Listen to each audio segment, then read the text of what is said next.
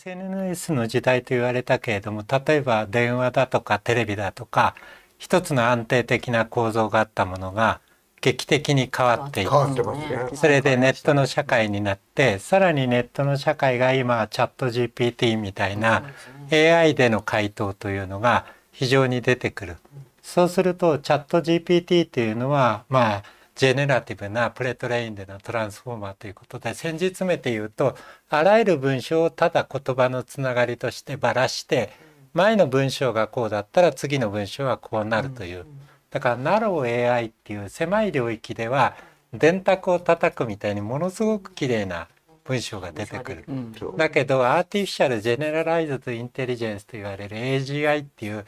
まあ人間と同じような反応ができるよというものを期待すると、全く嘘ばかり出てくると。ところが今の人間関係とかそういう要するになんでノアの箱舟というかというとですねフィードバックが働くためには要するに平面の上での現象を見るのに平面の上で見てても分かんない。だから立ち上がって3次元で見ないと2次元の現象。東に行って西に行って北に行ってみでも一つの面の上にそれ次元が増えるようなものがないとみんな騙されてしまう。なるほど。そうすると現実がある、あれがないんだけど、あのさっき RNA 医薬品の時代になったでしょ？うん、で実は IT や IoT はものの世界になるだけじゃなくて今言ったチャット GPT みたいなものが出てくるじゃないですか。それから自動車電気自動車と自動運転になるじゃないですかみんな情報通信技術が入りながら、うん、それまであった情報通信とは一段違うレベルの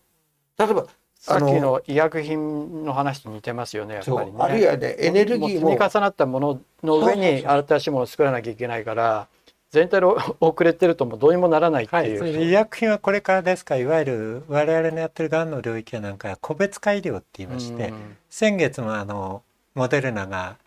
1人の人のがんで遺伝子を配列して20箇所の遺伝子変異に対して RNA ワクチン使って打つと、今までより死亡率4割下がるってのを発表して、年で50億ドルだから6,000億円ぐらいファンドをレイズしてますがそういうような個別化医療と言われるようなものの時代に急激に入り出しています。それ昔あのオーダーメイド医療って言われて、遺伝子決めればみんなわかると言われたんだけど違うんですよ。変化を見てる。だからプレシジョンメディスンっていうか今の精密医療っていうのは昔日本で言われたような漫画みたいなオーダーメイド医療遺伝子配列いっぺん読めばなんとかっていうのはネットで溢れてるじゃないですか。あれ全部失敗してま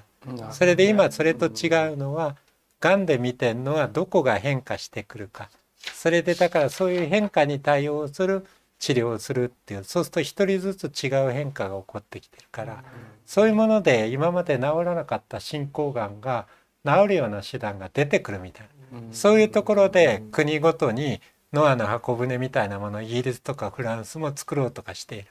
そういうような変化がどんどん生まれてきてる。ノアの箱舟をね作んなきゃいけないっていうのは多分ねこの50年の変化をどう読むかなんですよ。50年を読むと多分ね世界的にはね中世に逆戻り。世界が一つの秩序を構成できなくなる。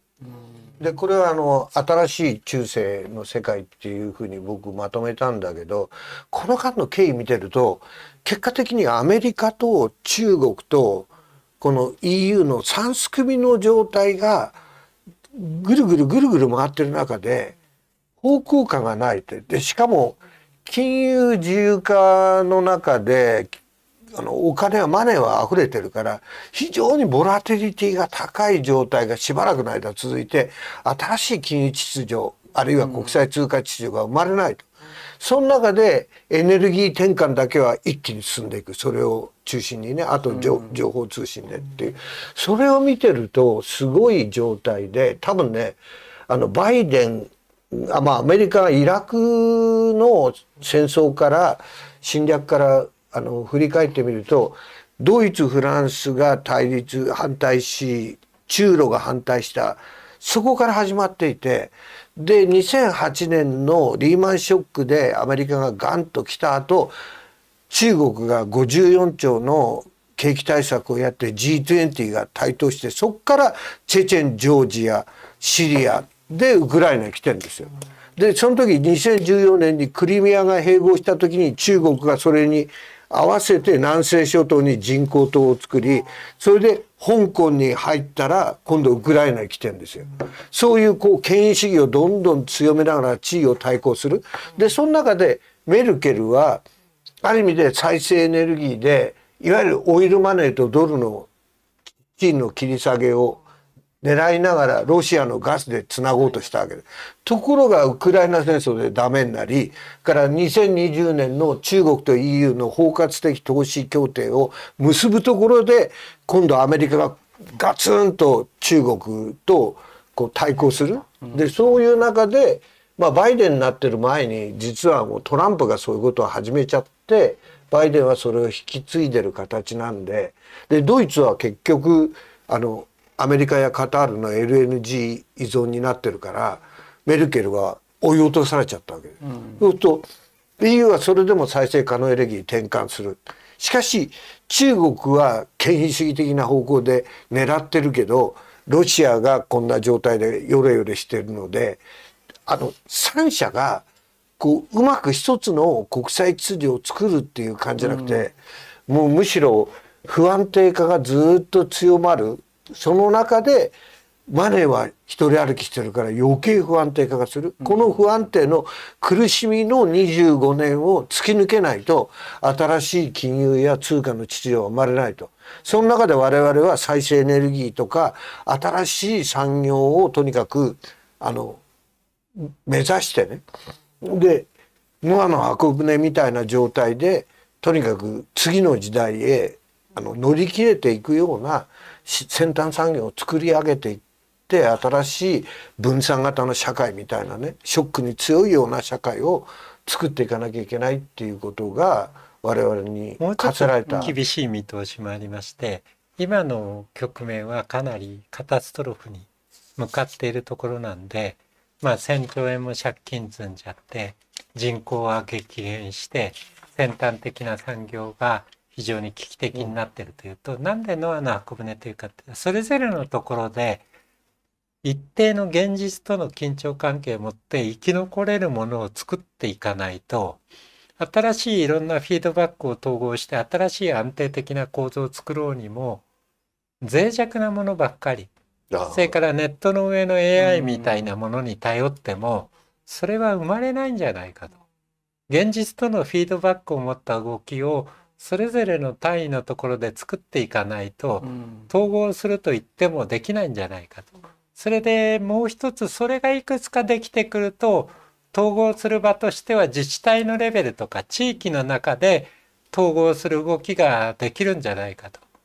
私もこの間世田谷区に協力していろいろやってきてましたけど、うん、世田谷区ではそういうフィードバックがかかって動き出していろんなポピュリズムの人もいっぱいいるんだけれどもある程度区が全体として高齢者施設を守ろうとか、そういうことができるようになると。そうすると根っこになるのはまあ、我々のところでも先端圏でも PCR のいっぱいいくらでもできますよとか、抗原検査抗体キットも次々作れますよみたいなキャパがあるようなとこがついて一方で根っことして文科省がやるなって言ってもある程度先端系はいろんなサンプルを入れてやることができたわけですよね。そういうだからどっかでノアの箱舟じゃないけど自立したところがないといろんな言説なんかそれをまた地域からまとめていくような動きというのが次の段階っていう少しこ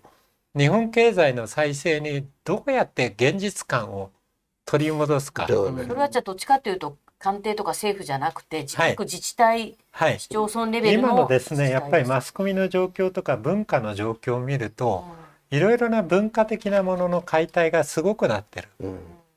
だから学校の教育もめちゃくちゃにもう壊れてしまっているところがあって現実とのフィードバックを作っていかないと特にこのコロナの中で若い人たちの現実の活躍の場、現実に接する機会の減り方というのは大変なものがあります。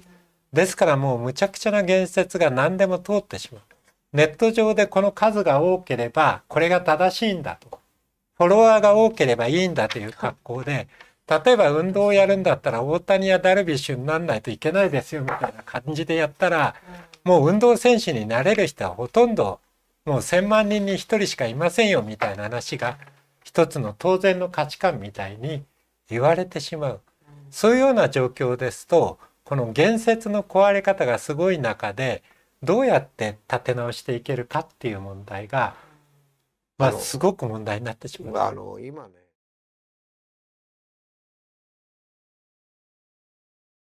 アークタイムズポッドキャストお聞きいただきありがとうございます。他にも様々なエピソードがありますのでぜひお聞きください。